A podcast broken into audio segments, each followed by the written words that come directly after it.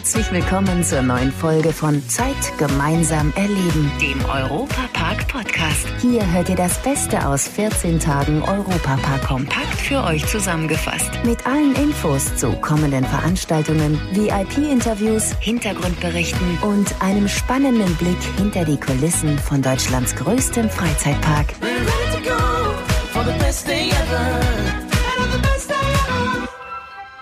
Hallo zusammen, ich bin Matthias Drescher und freue mich natürlich sehr, dass ihr wieder alle bei uns seid. Der Winter ist für viele die schönste Jahreszeit im Europapark. 3000 Tannen mit insgesamt 6000 Lichterketten erwärmen neben dem leckeren Glühwein oder auch Früchtepunsch das Herz. Dazu befindet man sich in einer herrlich verschneiten Landschaft und die Attraktionen sind weihnachtlich dekoriert. Somit kann man ganz schnell die vorweihnachtliche Hektik hinter sich lassen, schon gleich, wenn man über den Weihnachtsmarkt in der deutschen Allee schlendert, um dann in den besten Freizeitpark der Welt abzutauchen. Doch dieses Jahr soll's nicht so sein. Zeit gemeinsam erleben. Im Gespräch mit Familie Mack. Zum zweiten Mal in diesem Jahr müssen der Europapark und Rolantica die Tore schließen.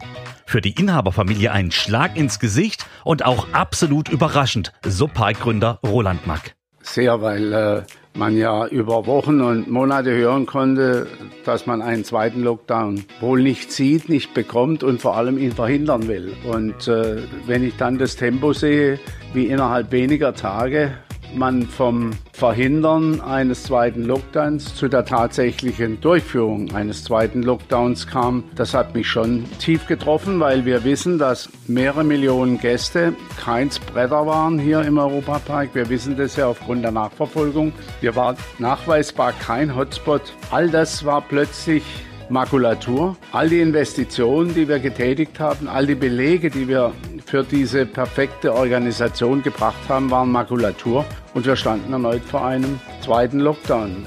Vor allem in einer Phase, wo wir erneut wieder in einen weiteren Saisonabschnitt starten wollten, nämlich entschlossen, im November aufzusein, um Defizite aus der laufenden Saison auszugleichen. Wir waren dabei, die Weihnachtsdekoration einzubringen. Wir haben auch äh, die Dekoration Halloween durchgeführt und dann parallel zur Weihnachtsdekoration herausgenommen. Wir haben schon Shows inszeniert, wir haben die Dinnershow vorbereitet, wir hatten ein grandioses Konzept mit der Dinnershow, nachdem keine Veranstaltungen sind, in eine große Halle in die Europapark Arena umzusiedeln. Da hat jeder Platz so viel, wie er sich vorstellen kann. Das Lüftungssystem ist absolut perfekt, die Hygiene besser, wie es nicht geht. Und dann dieser zweite Lockdown mit Tausenden von Stornierungen an Zimmern. Wir hatten gute Buchungen in den Hotels. Rulantica bereits zum zweiten Mal geschlossen. Das muss man sich mal vorstellen. Innerhalb einer Saison eine Investition mit über 200 Millionen Euro wird zum zweiten Mal dicht gemacht ohne zu wissen, wann es wieder, auf, wann es wieder losgeht. Dann die Hoffnung, es vielleicht doch noch im Dezember zu schaffen. Die Hoffnung stirbt zuletzt und vor wenigen Tagen mussten wir vernehmen, dass eben auch die Dezemberöffnung nicht geht und auch eventuell eine kurzfristig angesetzte Eröffnung noch kurz vor Weihnachten nicht mehr möglich sein wird. Also man kommt schon durch das Tal der Gefühle und äh, nach dem großen Brand, den wir ja hatten, und dieser extremen Kraftanstrengung, den zweiten Park zu eröffnen, dann diese Geschichte mit Corona, ja, das wünsche ich eigentlich keinem.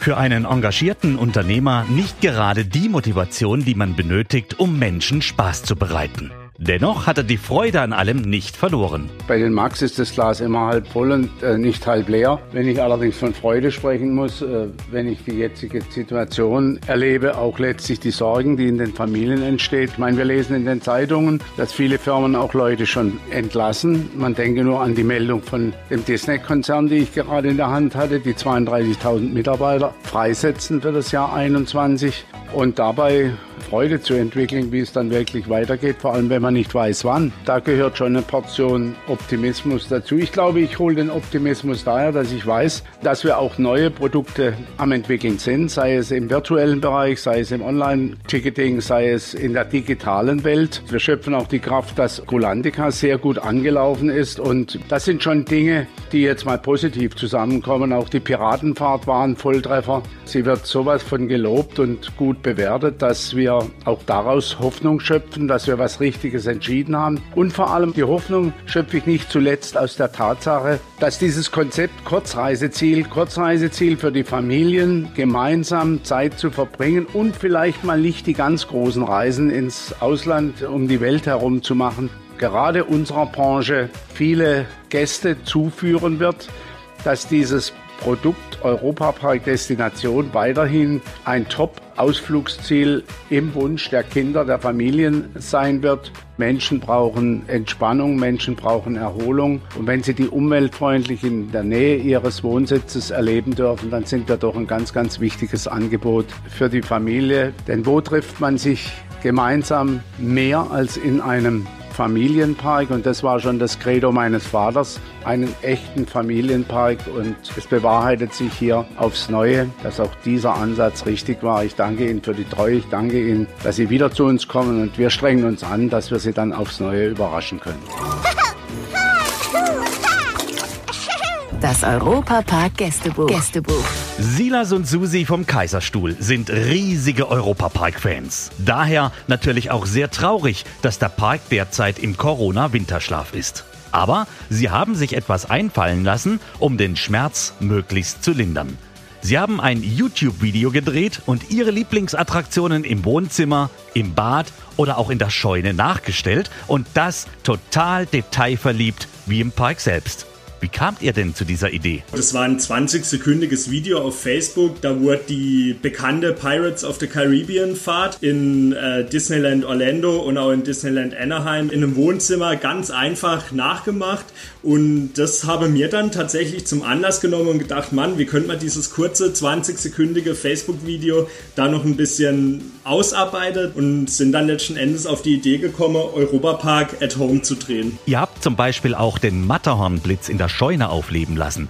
Wie habt ihr das genau gemacht? Natürlich ist immer schwierig, eine Achterbahn vollständig darzustellen. Man hat ja keine Schiene, man kann die Fahrfiguren nicht so einfach nachstellen. Und dann haben wir geguckt, was liegt in der Scheune rum. Dann war das so ein ähm, fahrbarer Untersatz für Wein, Weinfässer. Und den haben wir dann genommen, einen Gardestuhl draufgepackt und habe einfach gesagt, ja, jetzt machen wir das mal nach und habe uns halt dann äh, mit der klischeehaften Musik vom Europapark da ein bisschen Matterhornblitz-Stimmung verschafft. Ja, und sogar Rulantica, die neue Wasserwelt, habt ihr mit Wellenbad in der heimischen Badewanne nachgestellt. Das nenne ich doch mal Erfindergeist. Und unglaubliche 35.000 Leute haben ja das Video bisher schon angeschaut und das Feedback ist unheimlich positiv ausgefallen. Wie lange hat es dann gedauert, das alles zu drehen? Insgesamt mit Planung, also Drehbuch schreiben in Anführungsstrichen, etwa 10 Stunden. Klingt nach erheblichem Aufwand. Was war denn so die lustigste Panne, die euch bei den Drehs passiert ist? Also am witzigsten für mich und ich glaube auch für dich, Silas, ähm, war jetzt beim zweiten Teil die Szene vom Geisterschloss, als mich der Silas als äh, Monster am Türeingang äh, angespuckt hat. Da habe ich tatsächlich vorher nicht mit gerechnet, dass er das wirklich machen würde und äh, ja, ich bekam dann eine ganze Ladung Wasser ins Gesicht. Ja, um sowas auf die Beine zu stellen, muss man ja schon ganz schön heftig auf den Europapark abfahren. Warum ist denn der Europapark für euch so etwas Besonderes? Im Europapark passt für mich alles zusammen. Da wird viel Liebe zum Detail hineingesteckt. Die einzelnen Länder sind unglaublich gut ausgearbeitet und gestaltet und ähm, die schönen Spazierwege. Das gefällt mir unglaublich gut. Habt ihr euch denn auch über den Europapark kennengelernt? Ja, das kann man so sagen. Über das Fansein. Hobby. Ja, das gemeinsame Hobby. Ja, und das fing dann eigentlich so an, dass wir uns über den Europapark ausgetauscht haben, immer mal wieder über Social Media und dann kam es Dann fand man sich halt doch interessanter.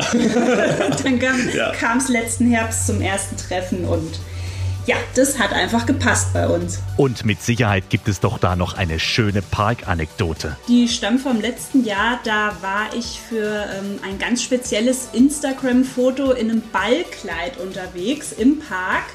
Und ähm, ja, kam da mit sehr vielen anderen Parkbesuchern ins Gespräch, viele, die mich darauf angesprochen haben und ähm, ja, da sind ganz witzige Situationen entstanden und ich habe es mir als Freizeitpark-Fan natürlich nicht nehmen lassen, in diesem Kleid auch eine Runde Bluefire und Wodan zu fahren. Wie sieht's bei dir aus, Silas? Ja, meine lustigste Parkanekdote, beziehungsweise eher so ein Tick, den ich im Europapark habe. Vielleicht kennen viele von euch das Geisterschloss. Nach dieser Essensszene fährt man in so einen dunklen Raum, wo aus der Wand wie aus dem Nix so zwei Skelette springen. Und da mache ich schon seit Jahrzehnten meine Augen zu und halte mir die Ohren zu, weil ich es einfach unglaublich hasse, erschreckt zu werden. Silas und Susi, beide verrückt nach dem Europapark und nach Rolantica. Die unterhaltsamen Videos der beiden findet ihr auf YouTube unter der Bezeichnung Der Europapark für zu Hause von EPFan 95. Eine kleine Abwechslung, bis der Europapark in Rust wieder seine Türen öffnet. Und wer nun nicht die Muse und den Elan hat, bei sich zu Hause seine Lieblingsattraktionen zu installieren, kann den Europapark und Rolantica in der ganz besonderen Form von Weekly nach Hause holen. Denn mit der YouTube-Serie nehmen wir euch mit hinter die Kulissen. Somit habt ihr auch mal Einblicke, was dort geschieht, auch wenn vermeintlich alles ruht. Außerdem nimmt euch ja Schwarzwaldradio zusammen mit dem Europaradio jeden Samstag von 10 bis 14 Uhr mit in Deutschlands größten Freizeitpark und da könnt ihr auch Freikarten für die kommende Saison gewinnen. Euch wünsche ich nun eine geruhsame Weihnachtszeit und bleibt bitte gesund. Den Rest bekommen wir dann auch noch in den Griff.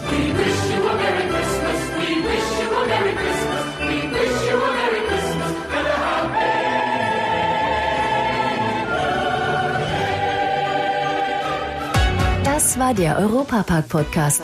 Noch mehr Infos und Berichte aus Europa und Deutschlands größtem Freizeitpark gibt es jeden Tag beim Europaradio auf europa.radio und samstags vormittags auf Schwarzwaldradio. Bundesweit auf DAB Plus, per Web und in der App. Vielen Dank fürs Zuhören und bis zum nächsten Mal bei Zeit gemeinsam erleben, dem Europapark-Podcast.